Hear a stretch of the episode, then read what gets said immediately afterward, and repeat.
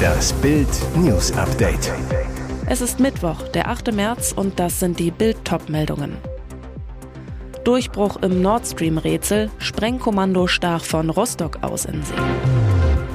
Koks-Taxifahrer packt aus, Strecken, Bunker und Sexbezahlung. BVB-Star Can wütet live am TV-Mikro. Endlich Klarheit? Deutsche Ermittler sollen nun wissen, wie Nord Stream gesprengt wurde. Das monatelange Rätselraten und die zahlreichen Spekulationen um die Sprengung der Nord Stream Pipelines könnten jetzt ein Ende haben. Wie ein Rechercheverbund aus ARD, SWR und Die Zeit berichtet, haben deutsche Ermittlungsbehörden den Tathergang jetzt rekonstruiert. In der Nacht zum 26. September 2022 haben Explosionen der Stränge der Pipeline Nord Stream 1 und einen der beiden Stränge von Nord Stream 2 zerstört. Zuvor sollen fünf Männer und eine Frau mit einer Yacht bereits am 6. September 2022 von Rostock aus aufgebrochen sein, um Sprengladungen an den Strängen der Ostsee-Pipeline zu platzieren. Laut Zeit soll die Gruppe aus einem Kapitän, zwei Tauchern, zwei Tauchassistenten und einer Ärztin bestanden haben. Die Nationalität der Teilnehmer ist allerdings unklar. Offenbar wurden professionell gefälschte Pässe verwendet, um die Identität der Gruppe zu verschleiern. Eine Spur führt in die Ukraine. Die Yacht, die für die Geheimoperation benutzt worden ist, gehört einem ukrainischen Geschäftsmann. Allerdings wurde sie für die Fahrt von einer polnischen Firma gemietet. Was die Recherchen noch ergeben haben, das steht auf Bild.de. Koks Taxifahrer packt aus. Strecken, Bunker und Sexbezahlung. Berlin. Der Handel mit Kokain ist gefährlich, streng verboten und hochprofitabel. Dealer, die mit Polizei oder Presse sprechen, werden bedroht. Martin, 37, der eigentlich anders heißt, spricht trotzdem mit Bild. Er lieferte jahrelang Kokain frei Haus. Erstmals erzählt er öffentlich, wie das Geschäft läuft. Er sagt, ich war circa zwei Jahre als Kokaindealer unterwegs, um auch meinen Kokainkonsum zu finanzieren. In meiner Kundenkartei war alles, von Ärzten bis Professoren, Staatsanwälten und Richtern, Bauarbeiter und Polizisten. Ich habe um die 25 bis 30 Euro pro Eppendorf-Kapsüle verdient. Ich habe mehr verdienen können, weil ich das Kokain mit Milchzucker gestreckt habe. Für seinen Drogenhandel nutzte Martin Wegwerfhandys für 10 Euro, dazu nicht registrierte SIM-Karten aus Spätis. Diese Spätis und Telefonläden sind teilweise selber Dealer, sagt Martin. Ein recht großer Teil seiner Kunden seien Prostituierte gewesen. Da gab es manchmal Tauschangebote. Martin, teilweise wurde mir auch angeboten, statt dass sie das Geld bezahlen, dass es Sex gibt. Man muss dazu wissen, dass eigentlich jede Escort auch Kokain zieht. Martin ist inzwischen aus dem Geschäft ausgestiegen, aber viele andere machen weiter. Und dass der Handel ganz gestoppt werden kann, das scheint unmöglich. BVB-Star Can wütet live am TV-Mikro. Dortmund kassiert nach dem 1 zu 0 im Hinspiel ein 0 zu 2 beim FC Chelsea, der Achtelfinal-K.O. in der Champions League. Im Mittelpunkt der holländische Schiedsrichter Makeli, der mit zwei Elfer-Entscheidungen für Unverständnis beim BVB und den TV-Experten sorgt. Nach dem Abpfiff gehen vor allem Ex-Nationalspieler Emre Can und Matthias Sammer, der die Partie für Amazon Prime Video beurteilt, auf den Referee los. Can wütet auf die Frage nach dem Grund für die Pleite in der Champions League. Der Schiri, der war heute schuld. Wie kann man in der Situation den zweiten Elver geben? Wie geht das? Das geht einfach nicht. Ist mir scheißegal, wer da vorher reingelaufen ist. Der war das ganze Spiel arrogant. Da geht es schon los. Wir haben hier unverdient auch wegen des Schiris verloren. Auch Sammer haut auf Makeli drauf. Der Elfmeter plus Wiederholung, das ist ein handfester Skandal. Für solche Konstellationen gibt es Persönlichkeit. Makeli ist ein sehr, sehr arroganter Mensch. Als Schiedsrichter hast du auch eine bestimmte Ausstrahlung.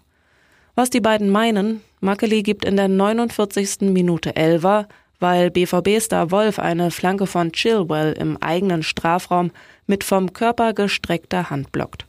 Bildschiri-Experte Thorsten Kinnhöfer zur Elver-Entscheidung – der Arm ist weg vom Körper. In der heutigen Regelauslegung ist das ein strafbares Handspiel. Attrappen sollen Feinde verwirren. Irre Kriegstäuschung mit Pustepanzern. Auch Russlands Armee nutzt die aufblasbaren Kopien. Wenn auf dem Schlachtfeld ein US-Raketenwerfer gesichtet wird, dann kommt er vielleicht aus einer Fabrik in Tschechien und ist nur eine Kopie. In einer Halle in der Grenzstadt Decin sitzen Näherinnen an Maschinen, um grüne Stoffbahnen zusammenzufügen.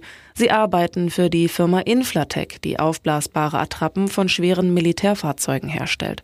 Seit einem Jahr, also seit Beginn des russischen Angriffskriegs gegen die Ukraine, hat man hier mehr Arbeit als ohnehin schon.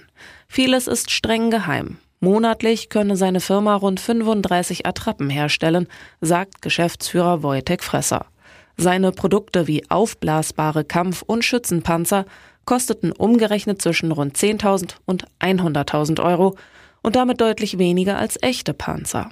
Die Attrappen könnten laut Fresser gegnerisches Feuer provozieren und den Feind verleiten, um ein vielfaches teurere Raketen sinnlos zu verschießen. So gewinnen wir auf dem Schlachtfeld auch wirtschaftlich, sagt Fresser. Wenn man kein Fernglas zur Hand nimmt, kann man aus 150 bis 200 Metern Entfernung nicht mehr unterscheiden, ob es sich um echte Technik oder eine Attrappe handelt. Und jetzt weitere wichtige Meldungen des Tages vom Bild Newsdesk. The Zone startet einen neuen Sender nur für Frauensport. Am 16. März legt die Plattform mit The Zone Rise los. Dort laufen dann rund um die Uhr Höhepunkte aus der Welt des Frauensports. Im Programm sind unter anderem die UEFA Women's Champions League, die ersten Fußballligen Spaniens und Frankreichs sowie ab September die deutsche Frauenbundesliga. Darüber hinaus gibt es Golf, Handball, Basketball, Feldhockey und Kampfsport. Auf dem Kanal laufen in diesem Monat noch die Viertelfinals der Champions League, FC Bayern gegen Arsenal und Paris Saint-Germain gegen Wolfsburg. Wie empfängt man den Sender? Zum Start ist er über Samsung TV Plus und Waipu TV erhältlich, ohne Zusatzkosten. Weitere Plattformen sollen bald folgen. The Zone Rise ist nach The Zone Fast und The Zone Fast Plus der dritte kostenfreie Streaming-Sender der Plattform. Es geht los. Es stürmt, es schneit, es blitzt. Eine massive Luftmassengrenze hat sich über Deutschland gelegt. Der Schwerpunkt des Schneefalls ist im Norden von Rheinland-Pfalz, Nordrhein-Westfalen, Teile von Nordhessen, Niedersachsen bis rüber nach Brandenburg. Am Mittag gab es erste Wintergewitter bei Hamburg, sagt Diplom-Meteorologe Dominik Jung von Wetternet zu Bild. Schwere Sturmböen haben auf Sylt Schäden verursacht. In Westerland lösten sich bei einem Neubau Teile einer Dachkonstruktion und eines Gerüsts, wie eine Sprecherin der Polizei Polizeidirektion Flensburg am Dienstag sagte. Laut eines Sprechers des deutschen Wetterdienstes lag die Höchstgeschwindigkeit des Sturmtiefs am Dienstagvormittag bei 103 Kilometern pro Stunde.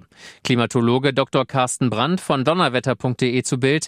Achtung NRW. Am Abend und in der Nacht viel Neuschnee bis an die Ränder der Städte. Auch in Niedersachsen Schneeschauer, in Berlin Schneeschauer, in Sachsen und Thüringen Neuschnee. Es geht um teilweise bis zu 10 Zentimeter bis morgen früh. In den Mittelgebirgen wie Eifel, Bergisches Land und Sauerland fallen schon 20 Zentimeter bis Mittwochvormittag. Wann kommt der Frühling? Wetterexperte Jung.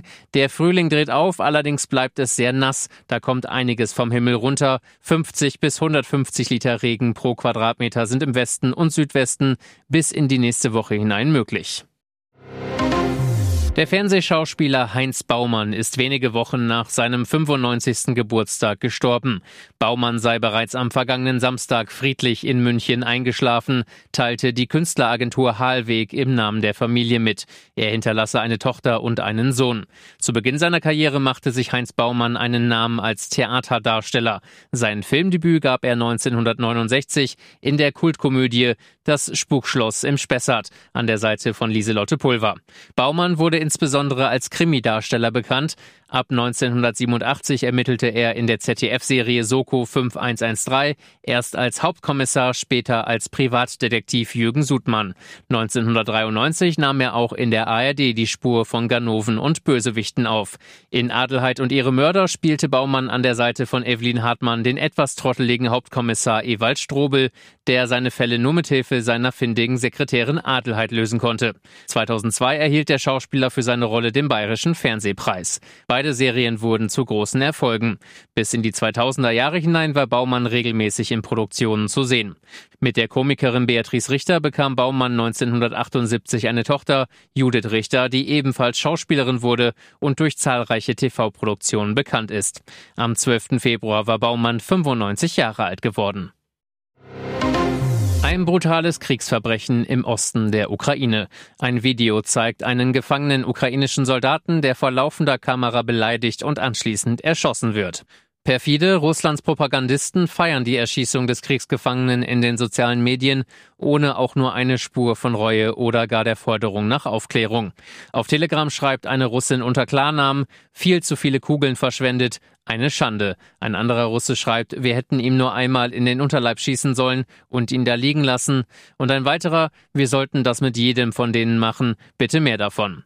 Greyzone, ein den Wagner-Söldern nahestehender Kanal, tönt, die ganze Aufregung sei unverständlich. Wörtlich heißt es dort, wer nicht mit einer rosaroten Brille auf den Krieg schaut, weiß, dass solche sogenannten Kriegsverbrechen immer von beiden Seiten begangen werden. Es gebe keine Ritterlichkeit, daher sei eine solche Szene normal. Gleichzeitig Gleichzeitig verbreiten andere bekannte russische Propagandisten die Legende, das Ganze sei eine gestellte Provokation der Ukrainer, um Russland zu beschuldigen.